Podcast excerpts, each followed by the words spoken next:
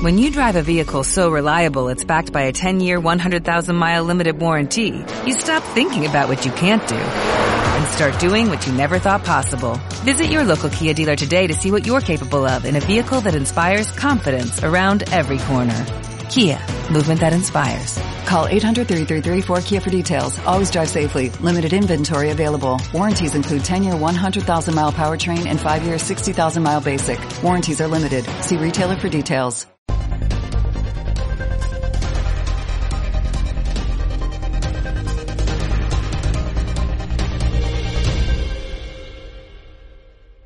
Buenos días, tardes, noches o madrugadas, dependiendo la hora en la que me estés escuchando.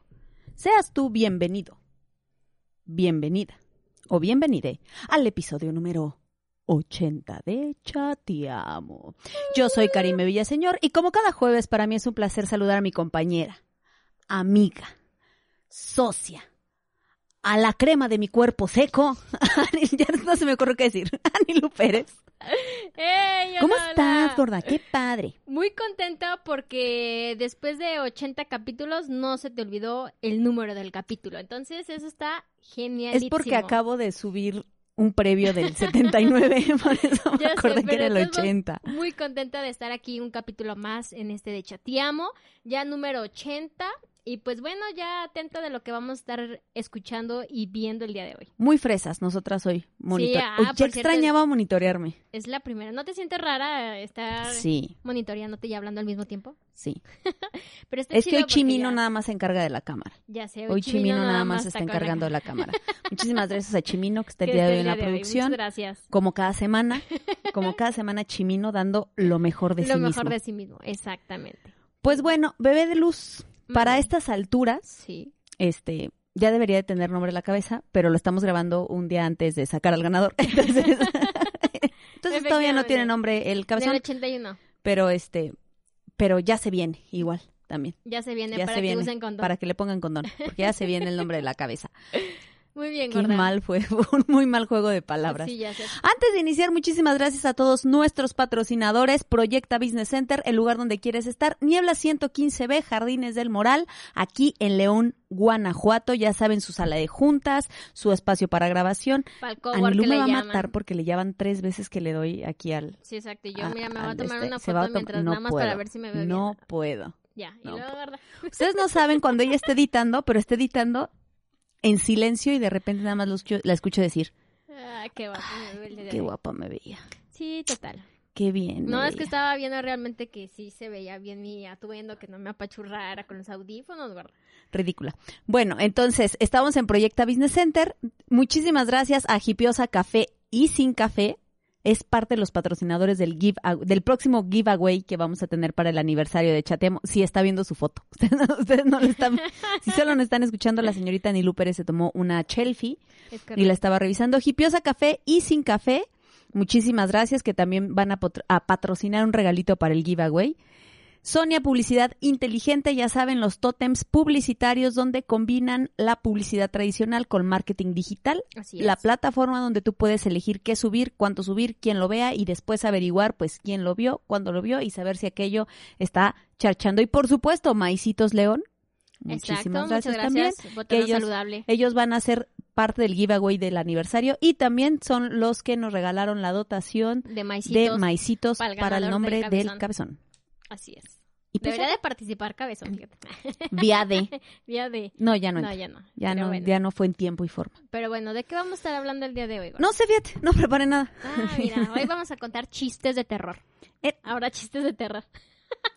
Mejor sí le doy al tema. Porque, Sí, por favor. Ay, mira, ya me jalé, No voy- ya no me jalé, no puede tirar, ser. eh. Yo aquí armando mi desvergue. Pero bueno, ¿de qué padre. vamos a estar hablando el día de hoy?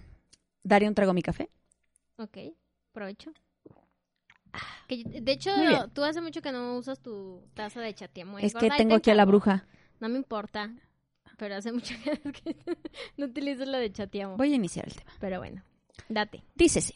¿Estás lista? ¿Listísima? Nada es seguro en esta vida, solo la muerte. Así dice la famosa frase de uso popular. Y aunque no sabemos cuándo, ni cómo, ni dónde, seguro llegará. El lugar donde descansarán nuestros restos puede ser también incierto, sobre todo con eso que ahora que, pues, que te creman, que terminas en la Huasteca. En todos estos sí, lados. Saludo a Nanda. Am, sin embargo, sin duda alguna, el lugar más común siguen siendo, Los cementerios. es correcto, tu lugar favorito. Ah, Los cementerios envuelven historias y hoy conoceremos al campo santo más famoso de Buenos Aires, Argentina, el cementerio de la Recoleta. El cementerio de la Recoleta. Así se llama porque se llama la colonia. Ah, es como ok. si que, ah, el cementerio San Nicolás. San Nicolás. No, no, no, no, no. Cementerio. Y iba a poner el ejemplo donde estamos ahorita. Ah, ok. Jardines del Mar. Es que iba a decir Gran Jardín, yo bien Ah, ridícula. Ah, ah, pues, pues sí, está. claro. El cementerio Gran Jardín. Jardines del Moral. El cementerio de la Recoleta es un famoso cementerio de la ciudad de Buenos Aires, Argentina. Para que ubiquen, digo porque si van, ¿no? O sea, llegando a la glorieta, van a ver un semáforo Y ahí. ahí. Está ubicado en el barrio de la Recoleta. Se la quebraron, ¿no? Sí, ¿Cómo le no. ponemos? La Pues Recoleta. la Recoleta. y contiene las tumbas de personajes muy reconocidos. Se inauguró el 17 de noviembre de 1822 No manches. durante la gobernación del, así dice, así decía, no desconozco el significado, del brigadier general Martín Rodríguez, siendo ministro de gobierno Bernardo Rivadavia, y se transformó así en el primer cementerio público de la ciudad. Es uno de los atractivos turísticos más populares de Buenos Aires, famoso por sus numerosos e imponentes mausoleos, bóvedas, adornados con mármoles y esculturas, que cuentan también la historia de algunos de los que ahí descansan. Su valor arquitectónico es una muestra de los tiempos cuando Argentina era potente y poderosa. Cuando era pesudo. De hecho, crisis. uno de los Hola, Argentina. De hecho, uno de los de las cosas mm, como más significativas de este lugar es que se convirtió en un lugar en donde descansaban gente famosa y donde janta- descansaba la gente eh, pudiente. Pudiente. pudiente. Empoderada. Porque aparte, Poderosa. este, este lugar, como les comentaba, tiene mármoles enormes, los cuales obviamente, pues sí requerían cierta inversión Ok. por aquello de la, de la escultura. Y se me hace raro que no lo llamaran como un mausoleo, ¿no? No, es que de hecho a eso voy. Porque el cementerio se empezó a considerar un histórico, un museo histórico nacional desde el año de 1946. La entrada principal es un pórtico formado por cuatro columnas de orden dórico griego, concluido durante una de las grandes reformas, ordenado en 1881 por el entonces intendente de la municipalidad. Espérate con el nombre, ¿eh? Torcuato de Alvear. ¿Torqueato? Torcuato Ah, Torcuato de, de Alvear. de Alvear. Che, nombrecito, gorda. De hecho, desde el nombre del cementerio de Recoleta se como que se presta para el burno. Sí, ve qué bueno que está en, qué bueno que está en Argentina. Tanto el frontis exterior como el interior poseen inscripciones en latín. Del lado de afuera, el mensaje es de los vivos a los muertos. Y reza, Requiescent in peace. Lo, lo leí en inglés y está en latín, no sé cómo se pronuncia en latín. Ridícula. ¿Cómo se pronunciará en Ay, latín? no sé. A ver. No sé hablar esa... In. Desconozco cómo se pronuncia. No, no sé. Para los que estudiamos en escuela de gobierno, No Descansen en paz.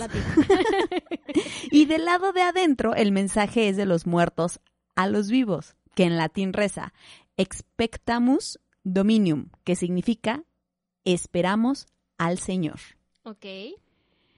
En el frente sobre las columnas se inscriben los primeros símbolos de la vida y de la muerte, representados con once alegorias.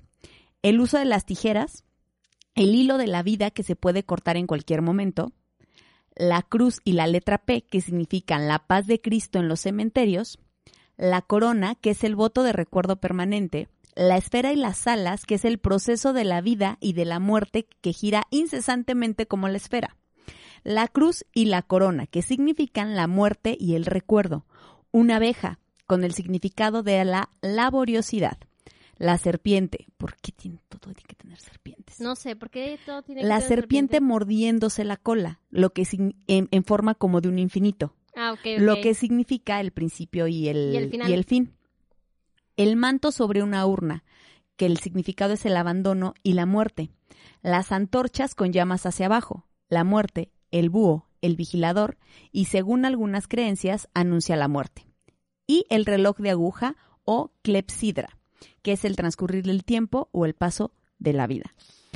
Todas estas cosas que conforman eh, ¿El cementerio? el- el cementerio o, o la- o las fachadas del cementerio, por eso lo convierten en un lugar tan eh, icónico, porque pues todo tiene un porqué y un para qué. Todo tiene un sentido. Vamos a buscar una imagen de las entradas y las vamos a poner aquí.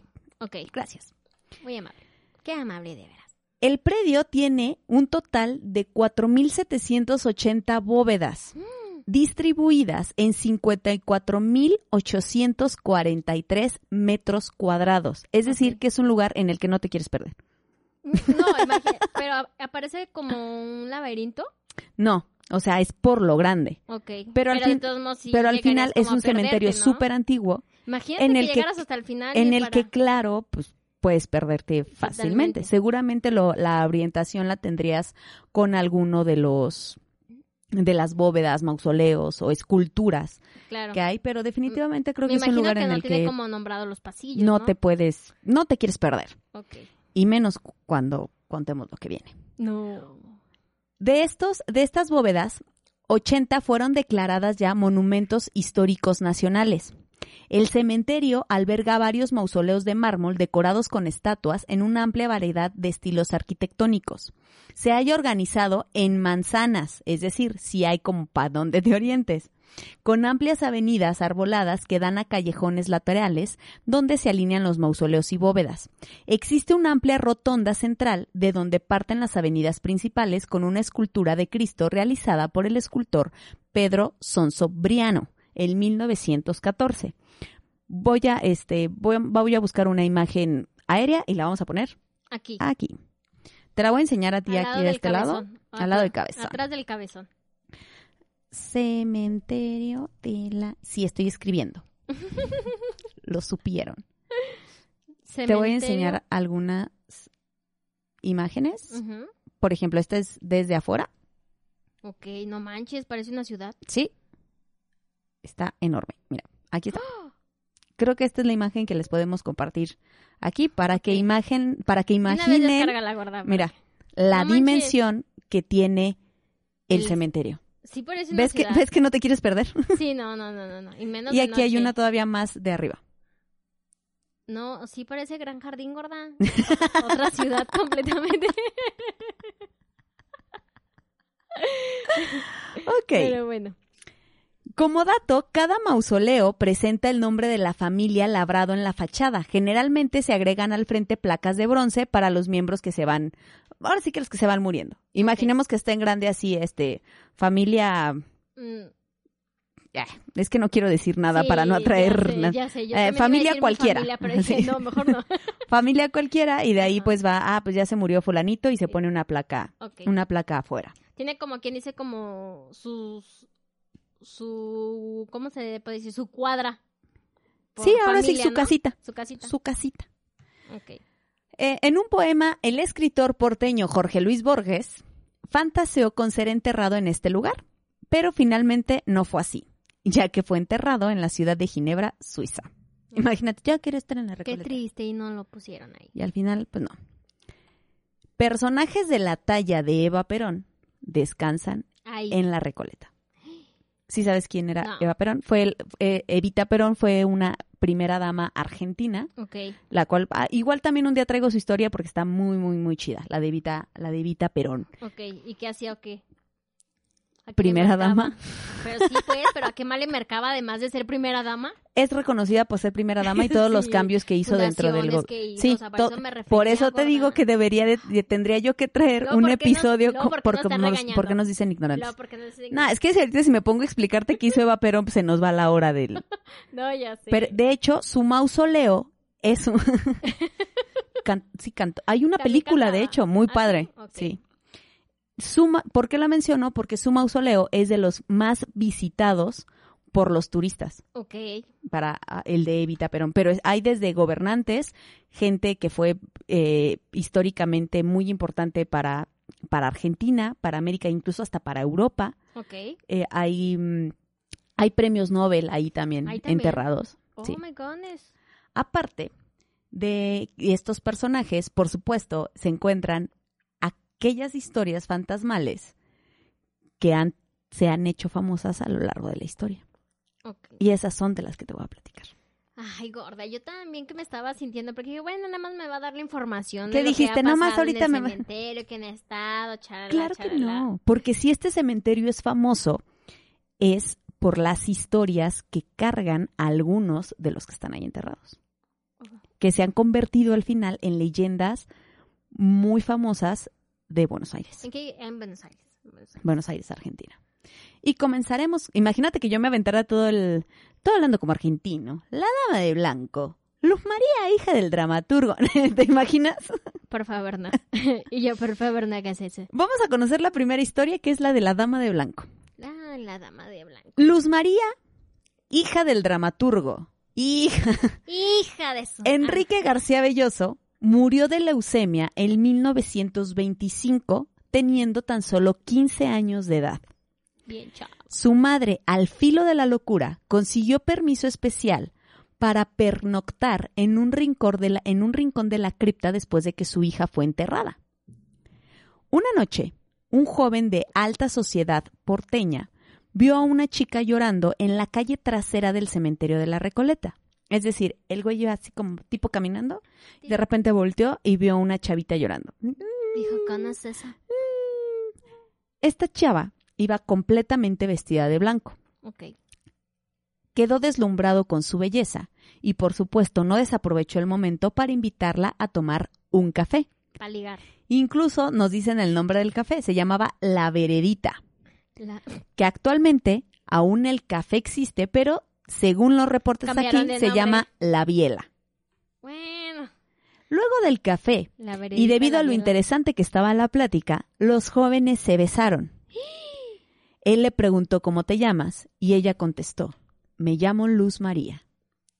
De pronto, tal cual la cenicienta, ella se levantó, corrió y se fue gritando que ya era tarde.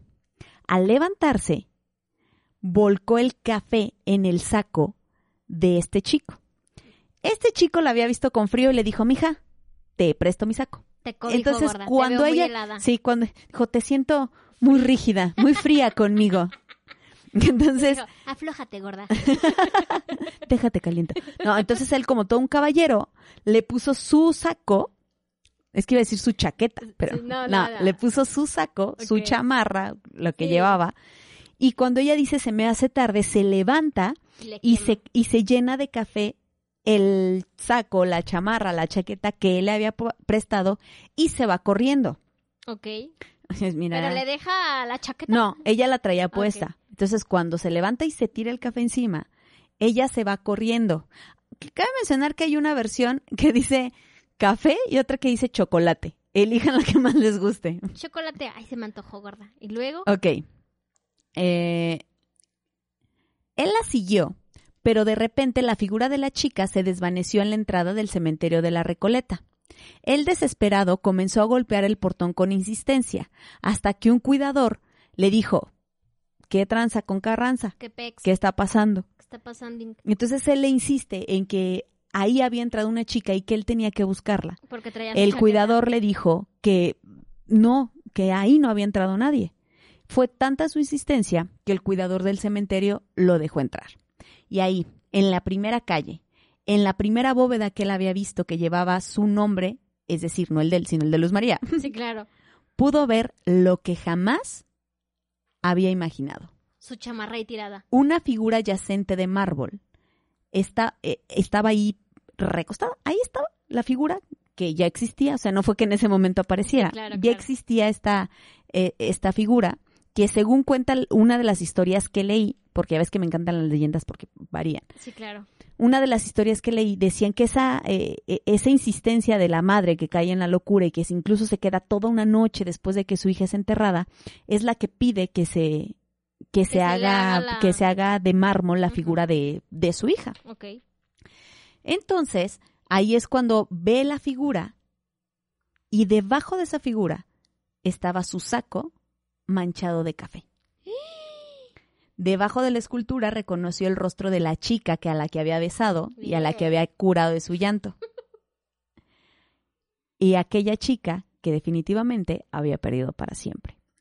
Aquí es donde empiezan las leyendas, porque después empieza a contar que la gente veía a esta dama de blanco llorando por la parte trasera de el cementerio de la Recoleta. Y lloraba porque Y se dice que si la el café. y se dice ya no porque me lo le quitaron tomé. la chamarra. Ya no me lo tomé.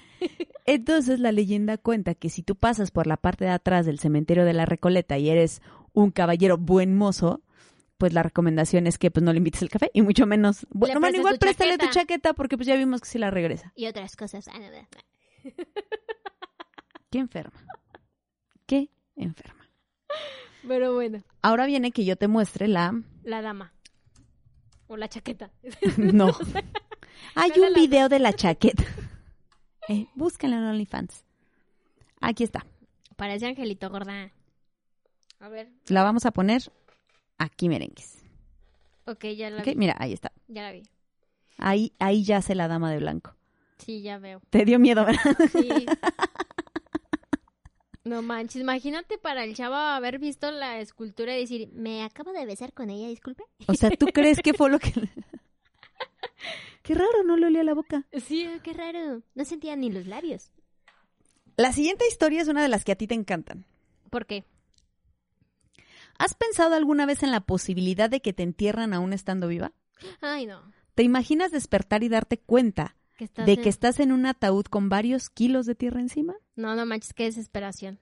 Creo pues que es lo según peor. cuenta la historia, eso es lo que le pasó a Rufina Cambaceres. Ay, qué nombres de veras. Ay, esa Rufis. esa Rufis sufriendo ahí encerrada. Nuestra querida Rufina Bebé nació el 31 de mayo de 1883 en el seno de una familia adinerada en la ciudad de Buenos Aires, en Argentina. Rufina fue creciendo en una época fuertemente marcada por la cultura victoriana, procedente de Europa, convirtiéndose en una adolescente bastante querida tanto por familiares como las personas del pueblo. Una Nilu cualquiera, así, así como Súper fina ella. fina, Decente. Todo. todo menos eso. Excuse me. No, no. En el año de 1902, a la edad de 19 años, Rufina se preparaba para salir con su familia a ver un espectáculo, cuando de repente y de la nada, sópatelas. Se desplomó misteriosamente en el suelo. Todo esto sin explicación aparente. No obstante, existen, eh, existen quienes han señalado que la causa del desmayo se debió a la revelación de que su novio se acostaba con su mamá. ¿Qué? Aunque obviamente no existe, o sea, esto puede ser nada más un chisme de la Recoleta. O sea, entre los fantasmitas pueden haber dicho, no, ¿sabes No, qué? Es que la Rufis la se desmayó porque se acostaba con su mamá. Ok, Es un chisme el cual yo no te puedo afirmar. ok. Tendremos que hablar con la fina. Pero se dice que por eso azotó la res. Chinguesu. Chingues, man. La familia llamó presuntamente a tres médicos. Hay otra versión que dice que en el lugar en donde azotó nuestra querida Rufis había un doctor, como en todo, ¿no? Ok. Ay, llamen a Ah, un médico. Y ahí Y apareció ahí, casa. ah, ahí estaba. Rápido, ¿eh? Pero hay otras versiones en las que dicen que llevó, que llamaron no a uno, sino a tres, Ah, tres. que confirmaron que Rufina había muerto. Y- Todo esto a causa de un infarto. La familia llevó adelante el funeral para que después el cuerpo de Rufina fuera puesto en el ataúd, que por supuesto fue llevado al mausoleo del cementerio de la Recoleta. La historia de Rufina cuenta que quizá una semana más tarde de que fue enterrada, un empleado del cementerio encontró que el ataúd estaba roto en algunas partes, mostrando además señales de que alguien o algo lo había movido.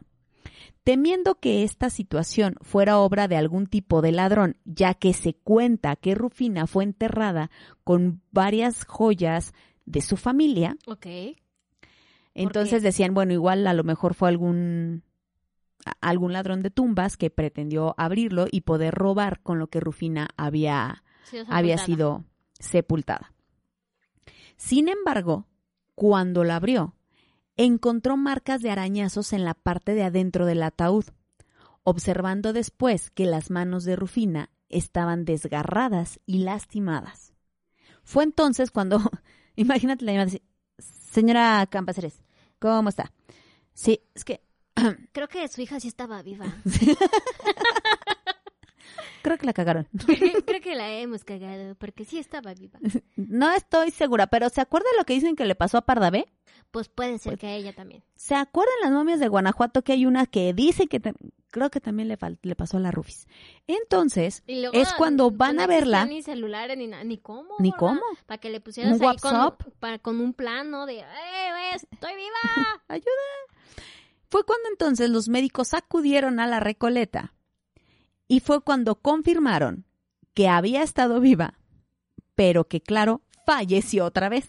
Obviously. Pues sí, Y a partir de ese momento se le conoció como la joven que murió dos veces. La causa del error de los médicos cuando había muerto la primera vez es que, claro, y como en, los, en el caso de aquí de las momias de Guanajuato, se cuenta que Rufina sufría de catalepsia. Esta enfermedad que provocaba, que provoca que tu corazón se detenga y literal parezca que estás muerto, pero Murida. tiempo después, ah, Pero cómo, oye, ¿cómo te puedes dar cuenta? pues hasta donde yo Como sé, quien dices un albur.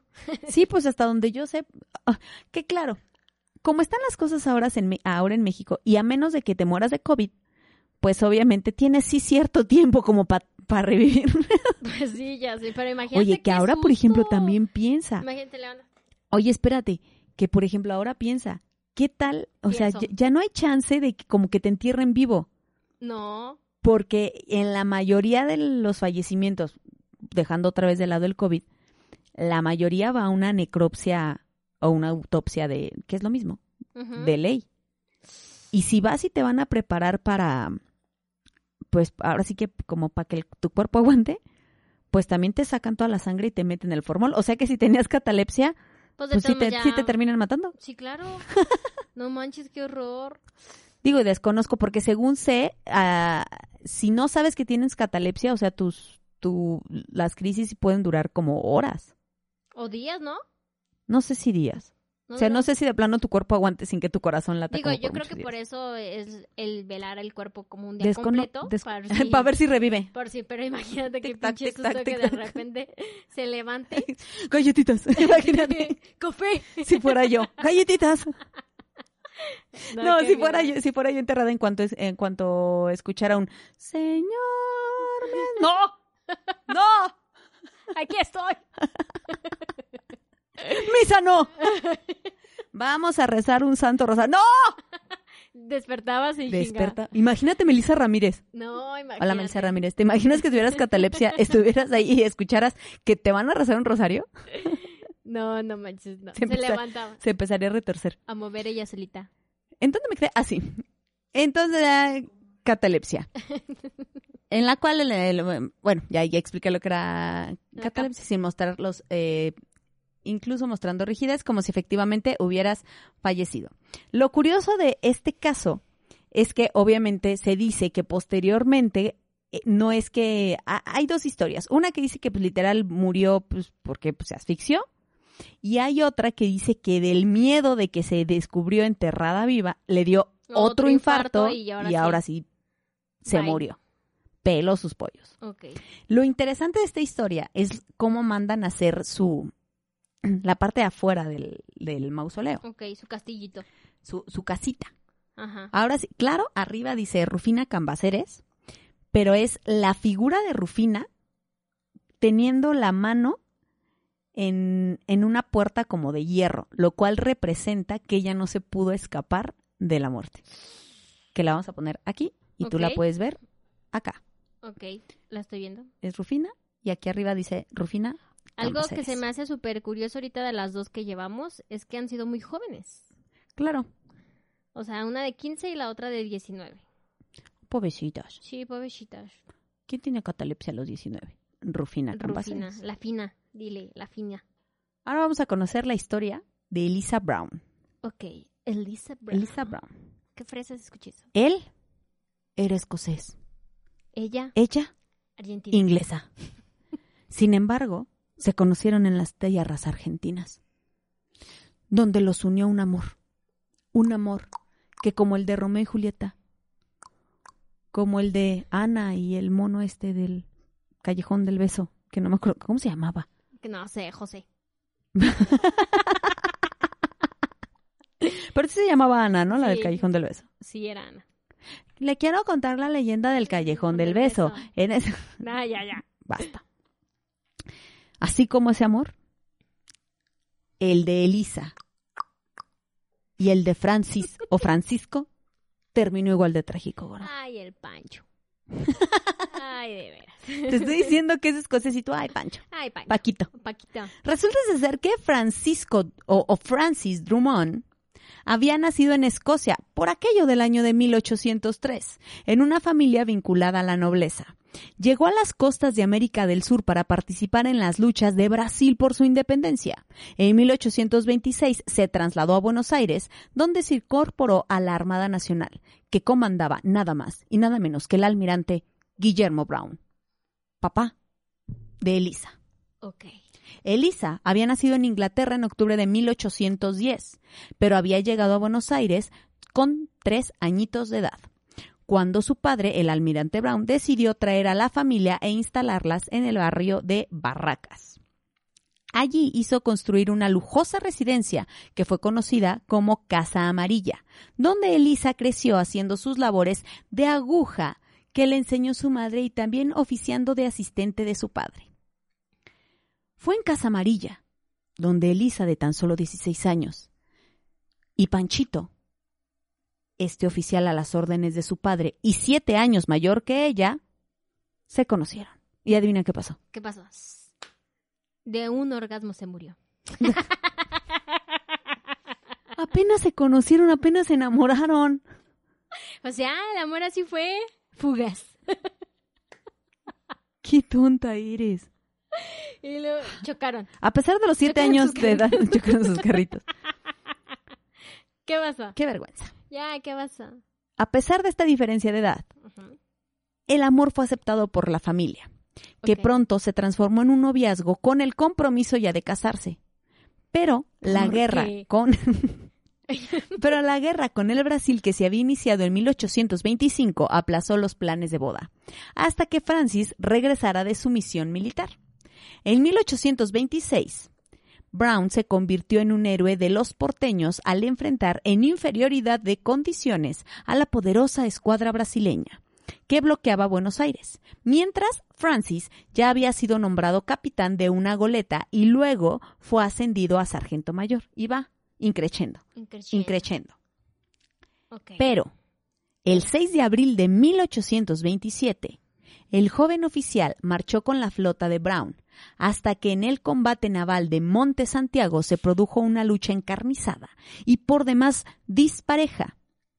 Cuatro naves argentinas contra 16 naves brasileñas. Ingueso. Desde ahí quedó marcado uno de los clásicos del fútbol de Sudamérica. Argentina contra Brasil. versus Brasil. Ok. Drummond, que estaba al mando del Bar Bertanguín Independencia, perdió la mitad de sus hombres y se quedó sin municiones ni posibilidad de seguir combatiendo, por lo que Brown le ordenó que abandonara el navío con el resto de la tripulación. Es decir, aplicó la retirada. Vaya, Retirada. corran. Drummond, como buen hombre y caballero y soldado y pendejo, desobedeció la orden. Ah. Y luego, cuando no hubo nada más que hacer, la abandonó. Pero para ir con otra embarcación hasta la goleta Sarandi, donde siguió luchando hasta que un proyectil lo alcanzó, lo hirió y, Y lo murió. mató. Con su último aliento, le pidió a su suegro le entregara a su amada Elisa el anillo que guardaba para su boda. Ingueso. Pobre. Ya no se casó. Las crónicas cuentan que Panchito fue velado al día siguiente y enterrado en el cementerio del Socorro en aquel tiempo. Socorro, socorro. ¿Y Ok. luego?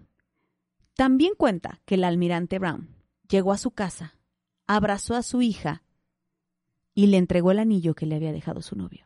Soltera has quedado, hija. Te la pelaste.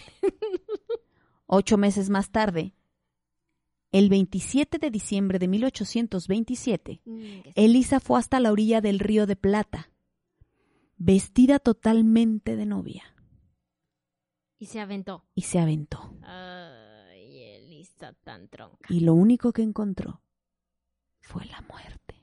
Y otra mujer. Y también bien chava. bien jovencita. ¿Por qué, gorda? La versión romántica dice que se puso el traje de novia que había seguido bordando incluso después de la muerte de Panchito y que el 27 de diciembre era la fecha que habían marcado para su boda y que por eso ella fue Y se aventó. y se aventó.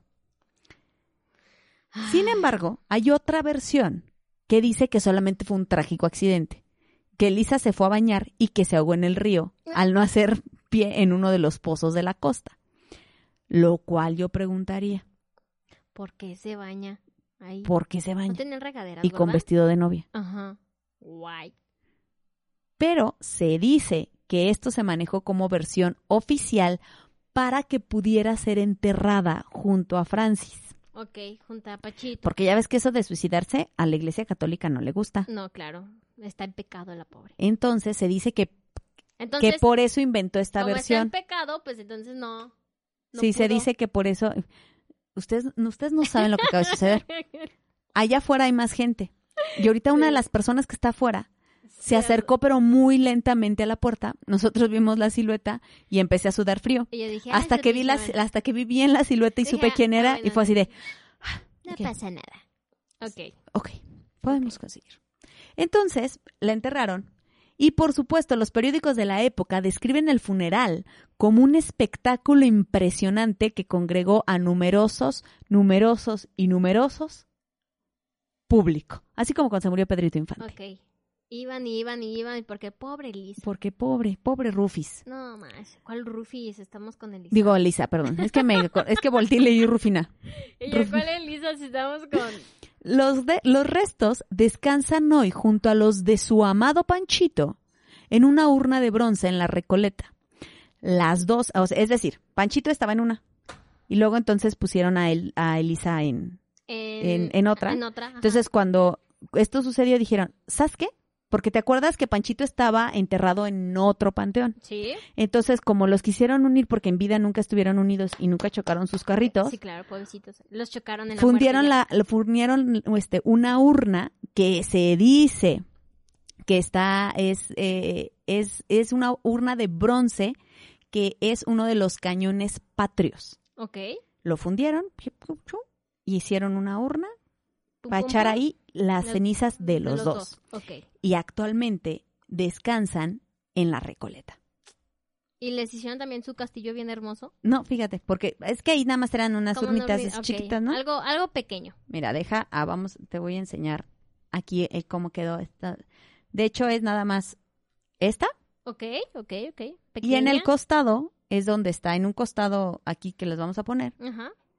eh, eh, fue como con, con honores, ahí están en bronce las la urna. Pero es literal como un monolito. Perfecto. Es, es como la donde está la glorieta para ir a, ¿Algo así? a otra ¿Algo así? callecita y ¿Algo así. así? Muy bien. Perfecto.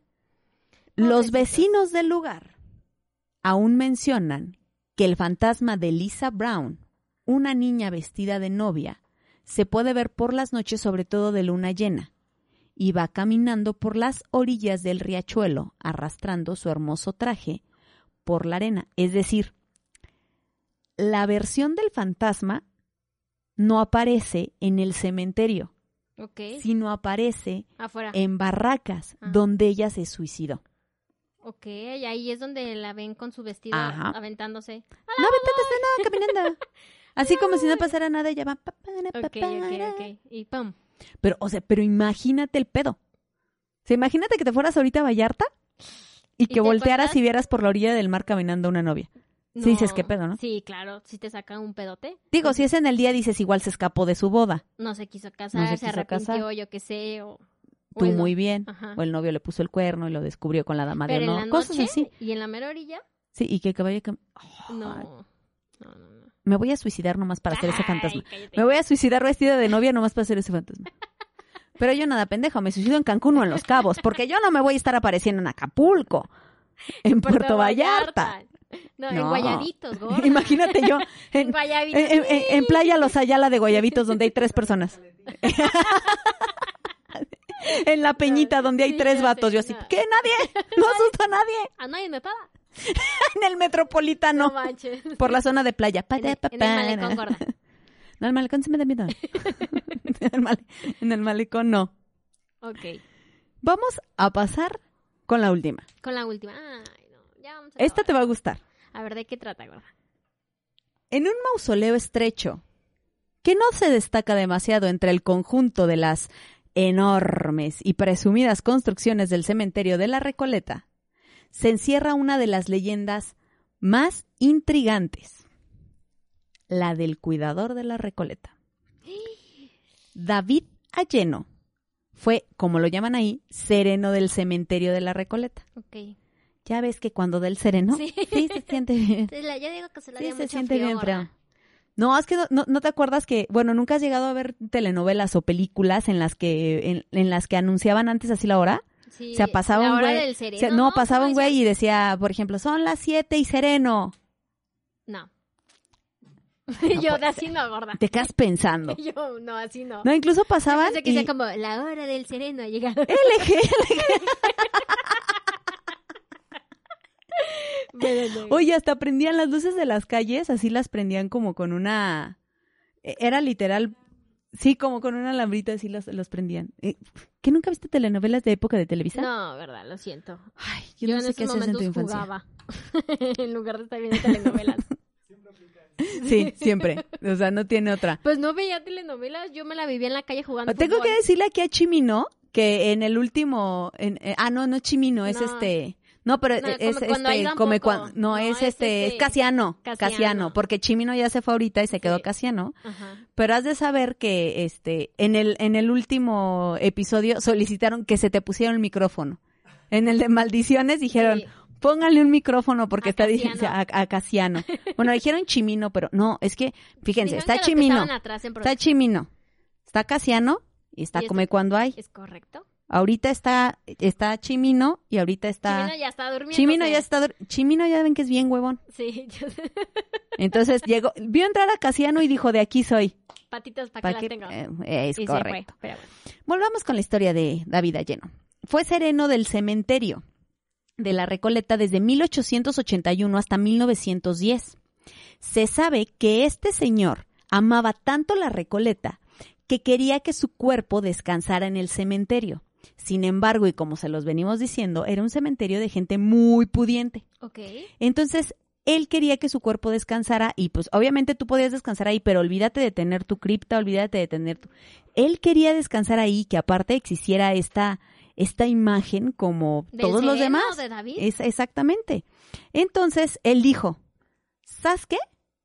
Pues voy a empezar a ahorrar desde ahorita Sí. para que cuando me muera Yo pueda tener yo pueda lugar. tener ahí mi lugar. Claro. Así como ahorita que le pagas Sí. y que vas pagando. Él, él empezó a ahorrar, pero Pagar lo que le nicho. interesaba era tener, aparte de su lugar, era tener su, su figura, su escultura. Él quería, él amaba tanto la Recoleta que quería seguir ahí después de, después de moridito, ¿verdad? Entonces Eso sí es empezó a la ahorrar. camisa bien puesta ahí. Empezó a ahorrar. Mira qué empleado con la camisa bien puesta que yo quería ir. Empresas, ojo aquí. Echen Ojo aquí con el sereno de David. Ojo aquí. Entonces, juntó el dinero para poder comprar su lugarcito. Entonces, cuando lo compró, le dijeron, órale, pues, ahí está. Pero, si quieres tener tu imagen, obviamente, pues, tenemos una imagen que cuidar. No puedes, no puede, no, no, no, o sea, no puedes poner aquí cualquier cosa. Ah, ok. Entonces necesitas algo que esté bien hecho. Entonces él dijo, chin, ya tengo otro problema. Él empezó a construirlo con sus propias manitas. Pi, pi, pi, Ok, pi, ok. pi. Entonces, eh, hubo un... Mira, hay un... eh, Cuenta una historia que según un pariente de él se ganó la lotería, le prestó lana Me dijo. y que "Ándale, con eso David". pudo bajar a Génova en Italia. O sea, imagínate, él estaba en Argentina y entonces viajó a Génova para encargar la confección de una estatua con su figura a un artista de nombre Achille Canesa. Pues chécale esa. Y luego. Entonces hay una versión en la que dice que él ganó su, que él ganó la lotería. hay otra versión que pues nada más dicen que él juntó el suficiente dinero para ir al, al Chile Con Canesa. Ok. Entonces, pues bueno. Le llevó una fotico de él, fue así como de, ¿esto es lo que quiero? Sí. A mí ponme- en la que él salía hasta con sus llavecitas Ah, así sí. y todo. Y entonces Canesa le dijo, Con su lámpara. jalo, ahí va. Y esculpió el mármol. Le hizo eh, Dijo, Dije, esculpió. Ahí está David. y luego, ¿Por qué después dicen que pues, somos ignorantes? ya. No sabías quién era Evita Perón. No. Confundiste a Mussolini con un queso. Es que en ese momento tenía hambre, gorda. Esculpido el mal, eh, en el mármol. El mármol. el menú. que pues los límites hasta aquí.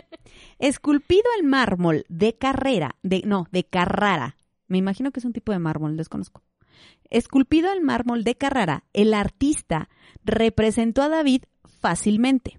Ataviado con su uniforme de trabajo que consistía en realizar tareas de mantenimiento del cementerio, la escultura lo muestra con un sombrero, un pañuelo al cuello y en sus manos la escoba para barrer, la regadera para regar las flores y las llaves de las distintas bodegas, eh, bó- bóvedas que cuidaba. Tenía 16 años a lleno cuando empezó a trabajar en el cementerio y desde entonces, poco a poco, quizás sin ser demasiado consciente de lo que esto implicaba, se atrevió a soñar con el destino de la gloria de estar en este lujoso cementerio. Entonces, te estoy hablando que él tenía 16 años. Cuando él, em- cuando él viaja a que, a que le hagan, según la historia, él ya tenía entre 35 y 36 años. Ok. Entonces, literal, llevaba casi la mitad de su vida ahorrando Para, para tener, su lugar. Muy bien. Entonces, ah, espérame, ya me perdí. No te Ah, pierdas, pues, gorda. pues, Estás aquí, tengo, León, gorda. sí, ¿Cómo que te pierdes? Muy bien. Después de todo esto, se dice que David nunca formó una familia y vivió Ah. toda su vida en una habitación de conventillo. Su hermano mayor es el, es el que dicen que ganó la lotería y que lo repartió y le ayudó. Hay otra versión que dicen que fueron los ahorros de él. Quédense con la que más les guste. Después de que le tuvieron lista su escultura y dijo, ¿qué maneta está? Él viajó con ella de- desde, De Italia. desde Italia otra vez hasta Argentina. Ahí está Su estatua. su estatua. Entonces él llegó, Se le cayó. la no, él llegó, la puso con sus propias manitas. Lo único que faltaba Era su cuerpo. era que se muriera. Él no estaba dispuesto a esperar más, así que se suicidó. No, ma.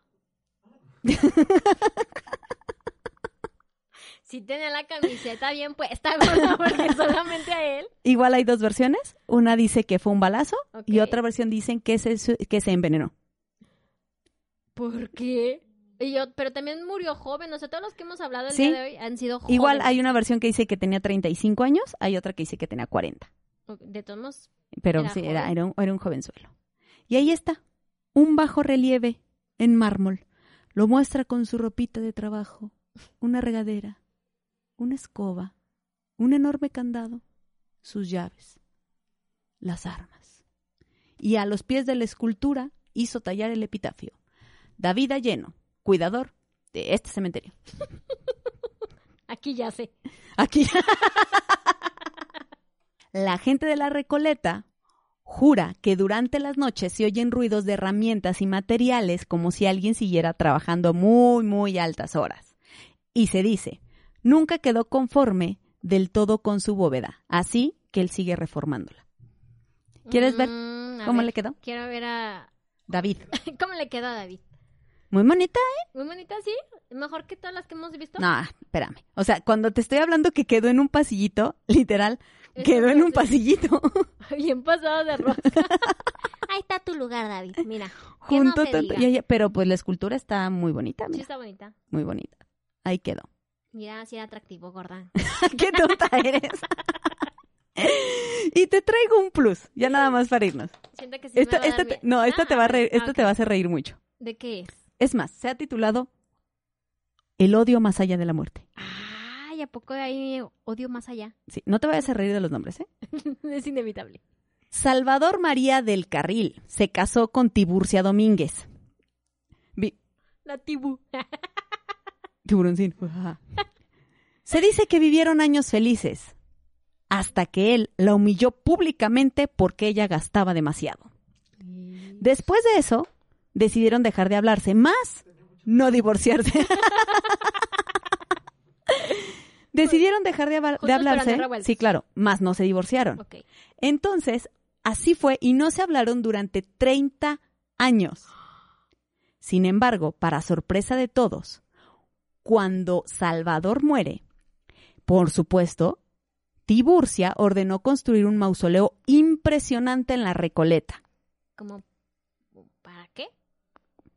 Pidió que su esposo, el cual ya se, lo, ya se había petateado, la escultura era la siguiente. Ella pidió que en mármol se tallara a su esposo sentado en una gran silla y un busto de ella dándole la espalda. Yo dije, dándole la cachetada. Órale, ahí la va. y lo dejó en su última voluntad, que ella tenía que ser enterrada junto a su marido, pero que las esculturas tenían que estar dándose la espalda para que no se hablaran ni en la muerte. Chernobyl, esa relación, de veras, ¿eh? Y ella, de, así, se- supuestamente lo que ella dice, dice, en su testamento dejó su última voluntad, que su busto fuera instalado de espaldas al de su marido, así como vivimos siempre. Qué necesidad. Ahora, deja, Lo dijo Juanga. pero qué, tan- pero qué tanto problema, ya no sirvió mi mouse ahorita, ¿eh? Déjate Y lo así, enseño. ¿Y qué dice? ¿No puso otra leyenda ahí en la tumba? No, pero está, o sea, está y está impresionante, ¿Y es una de las más grandes? porque literal él está sentado en una silla y ella, mira, aquí está. Ella le está dando la espalda. Total. Le está haciendo el hielo, gorda. La ley del hielo. Le está haciendo el hielo. Pues bueno, la Recoleta te espera con más historias todos los días en punto de las 3 de la tarde. El tour dura dos horas y no tiene un costo fijo. Cada persona entrega al guía el importe que considere que es el pago adecuado de acuerdo a su satisfacción en el recorrido.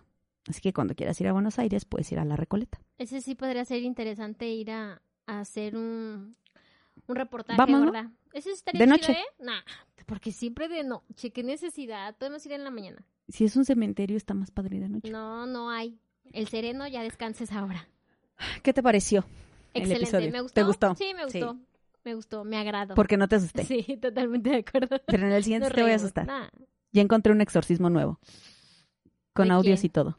Ah, Te quedaste como José José. Ah. Pues bueno, muchísimas gracias por habernos escuchado, por habernos visto. Espero que les haya gustado. Si no nos siguen en redes sociales, vamos a poner aquí tanto las redes de la Bebé de Luz, la las mía, en todos los sí, capítulos. y las de Chateamo, Ok. porque ya tenemos TikTok. Ah, sí. Clan, clink, clink, clan. Para que nos sigan. Sí, en el que imagínate la calabrita haciendo bailes.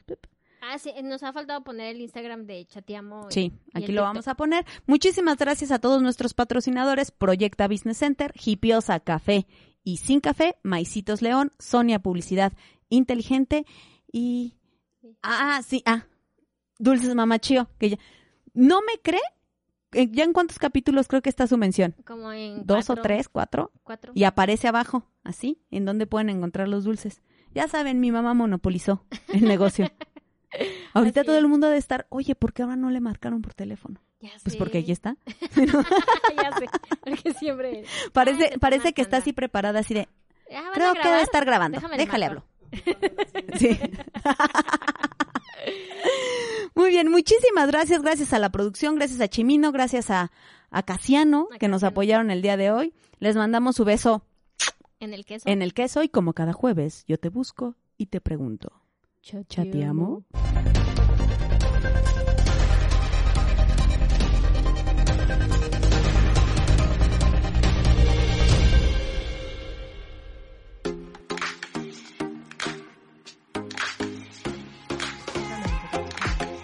Esto es una producción de Excellence Podcast.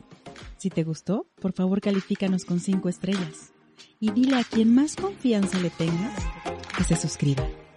Estamos disponibles como Excellence Radio en Spotify, Apple Podcasts, iBox y YouTube, así como en excellenceradio.com. Comparte.